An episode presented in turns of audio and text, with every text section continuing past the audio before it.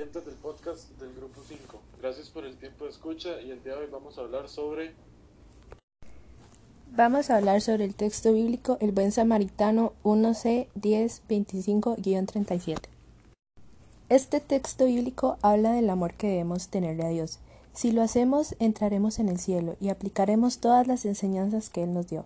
Un claro ejemplo es ese. Debemos acercarnos a ayudar quienes lo necesitan. Si tenemos la oportunidad para ser buenas personas y ayudar a otros, que también lo sean.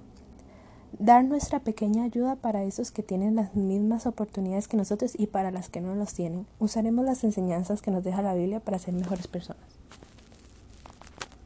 Este texto también habla sobre cómo algunas veces nos van a ayudar y cómo otras veces no, pero siempre nos encontraremos buenas personas en el camino bíblico Lucas 21 nos hablan de que Jesús estaba en un templo y vio como algunos ricos daban dinero en las ofrendas y como una pobre viuda solo dio dos monedas de muy bajo valor.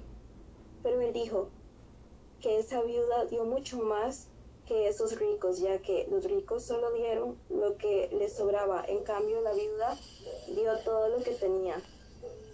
¿Qué nos quiere decir Jesús con esto?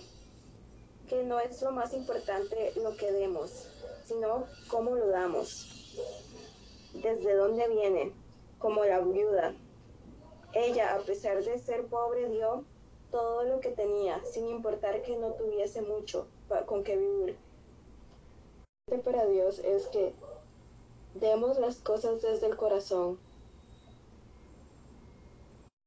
Hechos capítulo 2 a la gente les gustaba compartir con los apóstoles, orar, compartir el pan, convivir con ellos. Ellos se preocupaban por el otro sin importar si alguien estaba mejor. El egoísmo no existía entre ellos. Se alegraban por el éxito de los demás y se preocupaban por la caída de los demás. Ellos convivían con Dios y compartían para estar en comunión con Él porque eso es lo que los hacía feliz.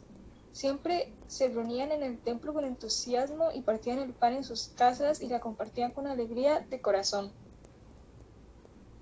Conclusión. A mí personalmente me gustó mucho mi texto bíblico. Me gusta porque dice que la pobreza no nos hace menos que los demás. Tenemos que estar en armonía con las personas en comunión con Dios, seguirlo con alegría y dejarlo entrar en nuestra vida de corazón, eliminar el egoísmo de nuestros corazones, alegrarnos por el éxito de las personas y preocuparnos por la caída de ellos, ayudando a quienes lo necesitan sin esperar algo a cambio, compartir sin preocuparnos cuánto nos sobra. Mi comentario final invita a ser mejores personas, a ayudar a quienes lo necesiten y a ser amables.